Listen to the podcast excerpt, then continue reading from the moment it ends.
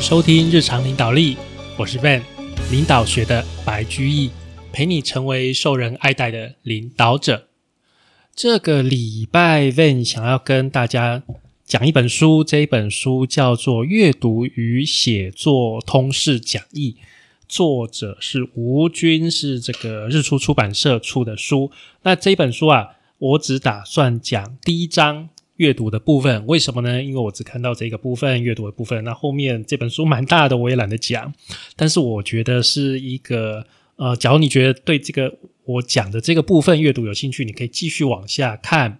因为这本书是我这个礼拜这个周末去逛书局，刚好看到，我觉得这本书不错。我这礼拜去台北，然后去诚品书局，顺便跟大家讲一个。呃，斗知识吧，就是台北一零一，因为我带我儿子，我想说，哎，小朋友嘛，总是要去一趟台北一零一嘛。身为台湾人哦，然后我就带他们去台北一零一，七点多到那个观景台的时候，才发现，哎，观景台它只开到晚上七点哎。我原本以为大家都会想去那个一零一登高看台湾的夜景，但是好像啊，一零一不是这么想的，所以呢。它的观景台的时间只到晚上七点，所以后来我们隔天早上又再跑了一趟一零一，然后看了一下白天的台北。但是大家也知道，白天台北其实没什么好看的啊，台北还是适合看夜景、看晚上。所以我还是建议大家，如果有要打算去台北一零一看的话，建议你是晚上的六点到七点，选个天比较黑的日子去看。台北的白天真的没有太好看，但是天气好的话是可以看比较远的。但是我觉得夜景还是比较美的。好，回过头来我们讲这一本书，这个阅读与写作哦。那首先要讲的是，这个作者要讲的是语文这个事情。那这个作者他本身其实是。理工的博士，那他前面出了几本书，包括数学的书，包括一些理工的书籍。然后他现在写了这个阅读与写作，他其实他是在讲说，阅读与写作是就是语文这个东西啊，它是一切的基础。当然，有些理工的学生可能会不同意，但是你其实要仔细想想，你的数学不好，你可以挑选。哎，其他啊文法商的一个科目去读，但是你如果这个语文不好，哎，别人讲什么话你听不懂，或者是别人写什么字你看不懂，其实你在不管你的能力多好，你的受限度其实非常的大哦，非常的大，很难闪过，很难闪过。那语文这个东西呀，你认真去想哦。它就是两个东西所组成的，一个是感受，一个是表达。也就是啊，一个是我们接收到的东西哦，像是听，像是读，像是理解哦，这个东西都是我们接受到的东西。那另外一个方面就是表达，表达包括说啊、写啊、唱啊、表述啊、表演呐。那从感受、从接收这个方面啊，你可以在听了一场演讲，或者是读了一篇文章之后，理解到这个作者，然后去启发哦，进而去启发、去想到、去延伸一些很多啊新的东西，开拓你的眼界，对不对？这个是接收，也就是感受的部分。那表达的部分呢？表达像我现在是用说的，对不对？那有的人是用写的。表达有表达的水准，什么呢？像是很会说的，你就是名嘴；不会说的，就像我们这样 p o c a s t 呃录也录不太红，也没太多人听，但是也还不错啦。我们还可以还可以持续的录。但是我是讲真的，不管是说还是写，你表达的水准，你常练真的会有提升。你去听 Ben 第一集讲，跟现在讲真的是不一样的。那像写作，写作表达的水准。差别真的是很大。例如说啊，他在里面有举例啊，像我们一般人说这个路很难走，我们就说哦，这条路很崎岖，很难走。但是李白呢，他就说“蜀道难，难于上青天”，这个就是表达水准的不一样。当然，我们的水准跟李白的水准不一样，我觉得这个应该大家都可以接受吧？啊，那语文这个事情呢，它基本上是一种艺术，它没有很正确的答案，也就是它有一些基础，但是剩下的东西其实就修行在个人。其实像我们管理领导这个方面也是一样，它有一些基本的原则，有一些基础你要去遵守的。语言的话，你有基本的文法，你有基本的词汇，但是接下来的组成，那个真的是看你自己的修为了。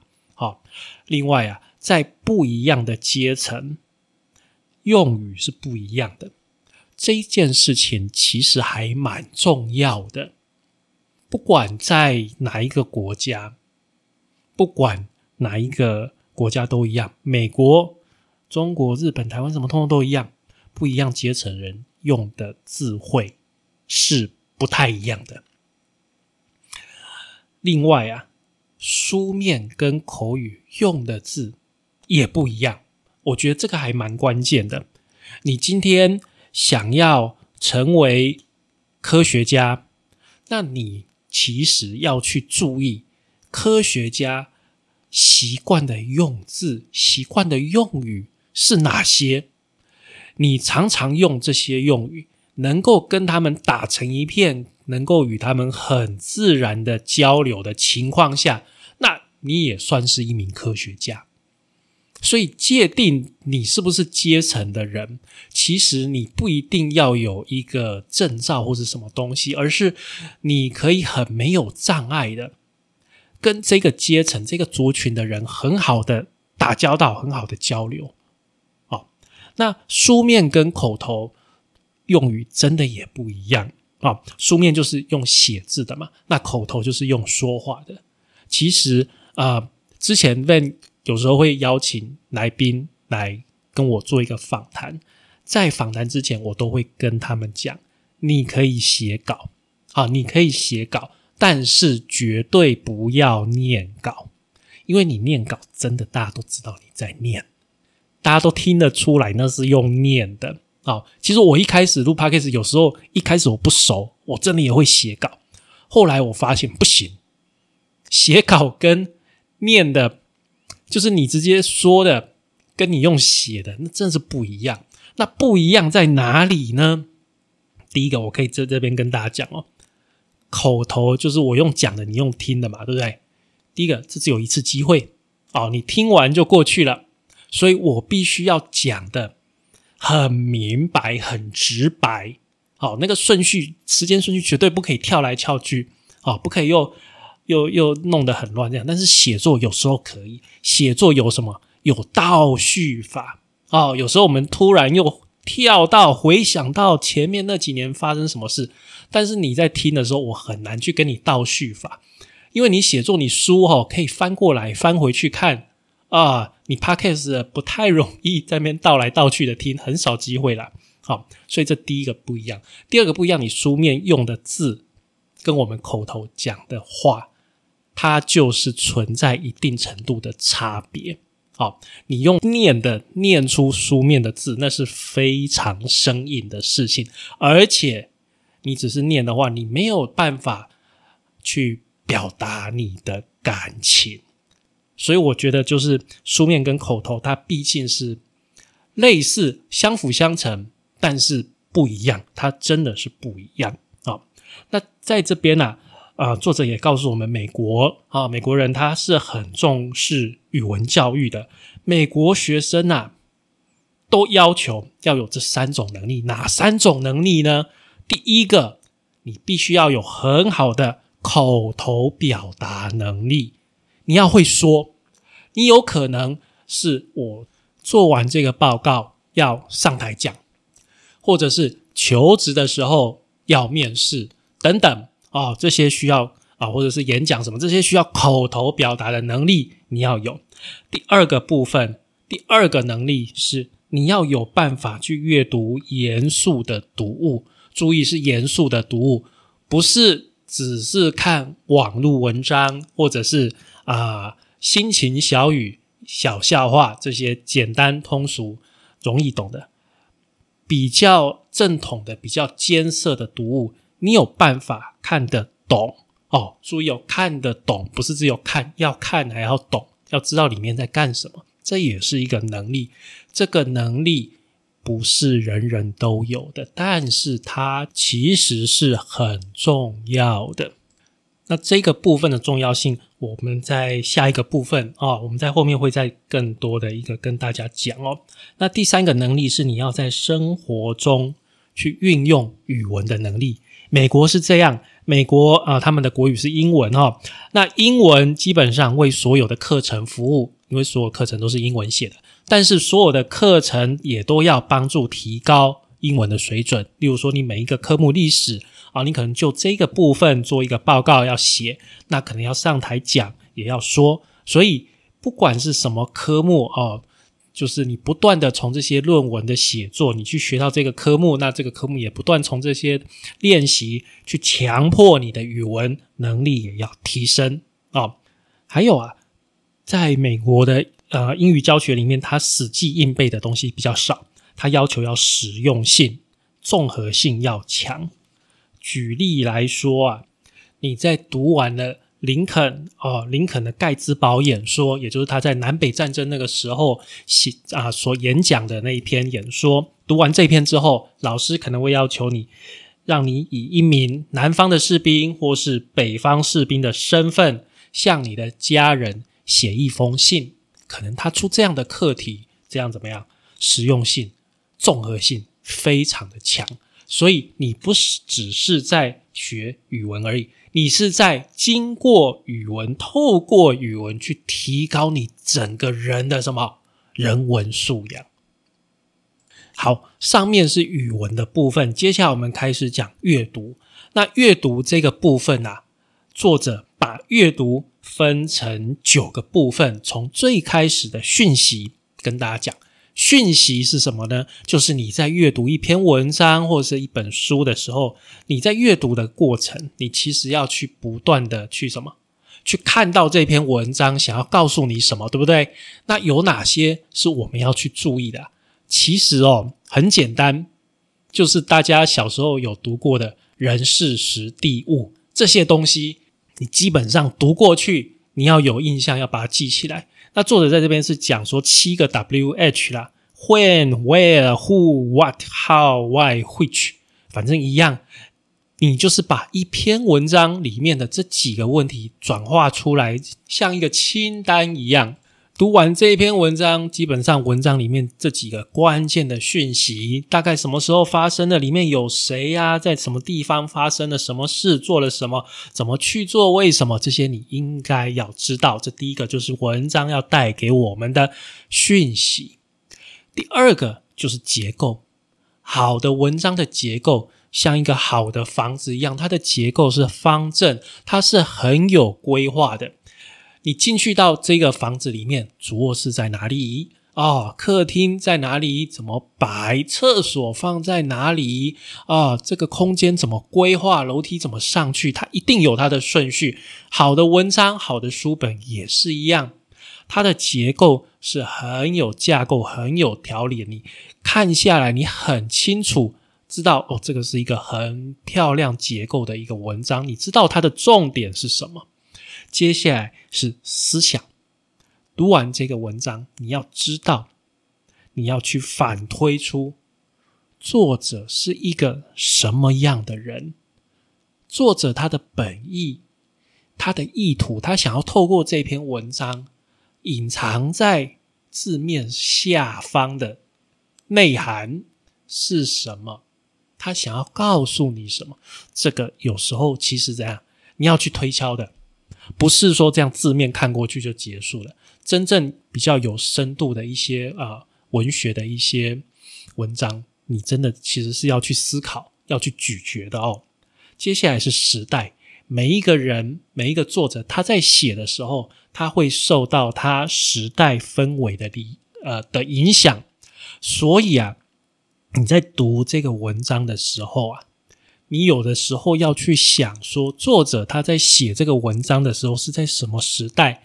那个时代它的历史、它的社会氛围是什么？所以造成他写出来的风格会是这样。这都是交互影响的哦，哦，这都是交互影响的。再来是品味，品味这边呢，它其实是在讲说要建构我们自己的知识体系。这是什么意思呢？就是啊，应该这样说：我们在接触每一门自己不熟悉的呃学问的时候，你都要从一个基本开始，对不对？例如说，诶，我今天想要去学这个建筑学，好了啊，我对建筑学一窍不通，完全都没有概念。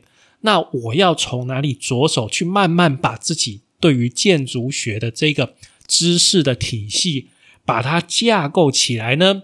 其实啊，最有效的方法去把这个你的这个这门学问的骨架做出来的一个办法，还是很简单，就是回归什么？正统，你最好找一个很有名的教科书，大家基本上都是用这本教科书来教的。你可以去网络上找美国知名的大学用哪几本教科书在这个学科，你去把它找出来，把它 K 完，基本上它就会形成你这个知识体系最基本的架构。然后呢，再慢慢的从这个架构延伸出来，找相关的。一些比较好的一些文章、一些论述或者是著作，慢慢把你的这个血跟肉补上去。这个事情很重要，因为你一开始要有一个架构，你才不容易被带偏。因为有些著作、有一些文章，它虽然论述的很精彩，但是啊，它有一些剑走偏锋啊，有一些就是。虽然很精彩，但是它毕竟不是很完整的一个体系。你要是没有一个很好的根基的情况下，你有可能哦，归然回又找一下不，整个整个思想会歪掉，会整个偏过去。这个情况并不是太好，啊，那你就错失了这整个森林了啊！你为了那棵树，错失了这个整个森林，所以你要去架构自己的知识体系。还是要从经典，要从正统，最好是啊非常著名的教科书开始。那不代表说这个教科书都没有错哦。这个教科书它可能还是会，我们说瑕不掩瑜，它还是会有小部分会出错的。但是那不重要，重要的是你的架构是完善的，这个才是我们在这个地方要做的一个重点。下一个部分，作者讲到考试啊，阅读测验的考试。那其实他在讲啊，在考试考一篇文章的阅读测验，基本上你只要考虑四个部分，四个关啊，巨观、微观、主观、客观这四个观，你考虑完这篇文章阅读测验，基本上你就过关了。来，巨观是什么？巨观就是这篇文章作者到底想要说什么，你参透了没有？他在想什么？他背后的道理是在什么？这个是巨观，微观啊，就像我们一开始讲的讯息那几个会啊、为啊、what 啊那几个，你把它搞定，这个基本上就是微观啊。然后啊，主观，主观就是这其实是作者自己想的。一般我们在文章里面很少会写说我想、我认为、我觉得。好，一般我们很少用这个字，但是你必须要在字里行间，你会去发现这个东西到底是作者主观写的，还是客观发现的。好，客观它可能会有呃一些 reference，或者是说它有一些比较中性、中立的一个说法。哦，你必须要去分辨哪些啊论述是作者自己主观推出来的。哪一些是比较中立、是比较客观的、比较应该是事实的啊？哪一些是推出来？你要有能力去分辨。所以，你只要能知道巨观、微观、主观、客观这四个，基本上你的阅读测验就处于不败之地了。在阅读的速度上面，作者给我们三个建议：第一个，把书拿远一点看啊，把书拿远一点看，因为。人的眼睛，人的视力，你拿太近的时候，我可能看的字就是比较少；拿远一点，字虽然变比较小，但是我一次能看的字就比较多，速度就比较快，这样很简单吧？第二个啊，就是我们不要每个字都默读哦，重点那个字那几个字再默读就好了，不用每一个字都默读，这样会加快你的速度。第三个，遇到不认识的字啊，就跳过去，不要放在心上啊，就跳过去，因为你其实看久了，你看多文章，你就会知道那个字是什么意思。不要特别说一定要停下来查字典，知道这个字是什么意思。有时候你看多了，看它出现个两三次，你大概会就会知道。啊，这个字词在这个地方大概是什么意思？不妨碍你的阅读的。然后啊，我们在阅读其实要分层，要分层次，不是每一个书、每一个文章都很认真读哦。有些文章我们就是大量的阅读，泛泛的读，就是这样读完，快速的翻过去，反正只要一千页里面有几个三五页为我所用，其实这样就很值得了。大量的阅读会让你。比较客观，因为你看多了，虽然你都没有仔细看，但是你看多了，本身就能够保持你的客观性哦。当然啦，有一些比较重要的文章，你觉得真的写得好的，我们就要细读，我们要精读啊。接下来啊，还有一个部分就典藏的，典藏分两类，一类是参考书，参考书你用到的时候就是拿出来看，用到的时候拿出来看嘛，所以这个是典藏。另外一种就是经典，经典就是认真读，读好几次。哦，这个很正常。其实像我们之前录的这个《与成功有约》哦，《与成功有约》，我真的也是拿起来看好多次。我真的有的时候自己在上班，自己在啊带人的时候有迷惘的时候，我还会是会拿出来看。哦，像这种东西经典，就是常常拿出来翻，这没有关系哦。最后啊，最后啊，他讲的是要欣赏，你要会学会去欣赏经典的文学，学会去体会语言的魅力。还有作者的思想。好，这个就是我们第一章的阅读的意义。其实阅读的意义只有一件事情，就是你借由这个阅读去理解他人。我记得以前我在上班的时候啊，几年前呢，我比较年轻的时候，那个时候有一个经理，他就跟我讲，他觉得读书不是很重要啊。现在你想学什么，你就去找那方面的专家啊。去找那个老师啊，上课去找他上课，问他不就得了吗？为什么要在那边读书呢？但是看了这个这个书，阅读与写作，我才发现，读书对你整个知识体系，对你这个人客不客观，还有知识量等等，其实它还是有很深远的影响的。另外一个就是你的阶层，你如果想要呃到某个特定的阶层。你必须要知道他们的用语，不管是书面上的，不管是口语上的，你要知道他们在讲什么话啊！其实这个我以前在伦敦读书，我有感觉。你在伦敦，他们就是会不断的 lovely lovely，然后用一些比较。你知道比较旁敲侧击，也没有这么直接的字，但是拐着弯在跟你讲一件事情。然后呢，你如果跑到苏格兰呢，他们的口音就变了很多，而且他们用字的方法完全就差很多。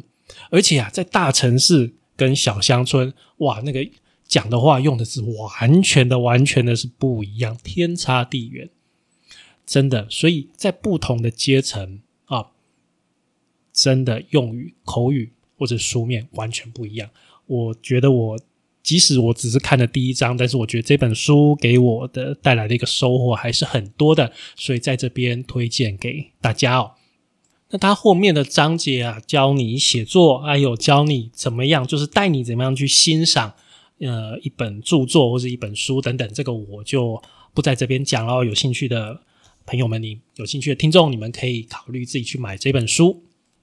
好，那我们今天的节目就到这边结束喽。感谢您的收听与追踪，请帮我们在 Apple Podcast 评分与留言，也欢迎我们的 FP 粉丝团日常空格领导力，还有我们的 IG，我们的 IG 账号是 Leadership C Podcast 日常领导力。我们下次再会喽，拜拜。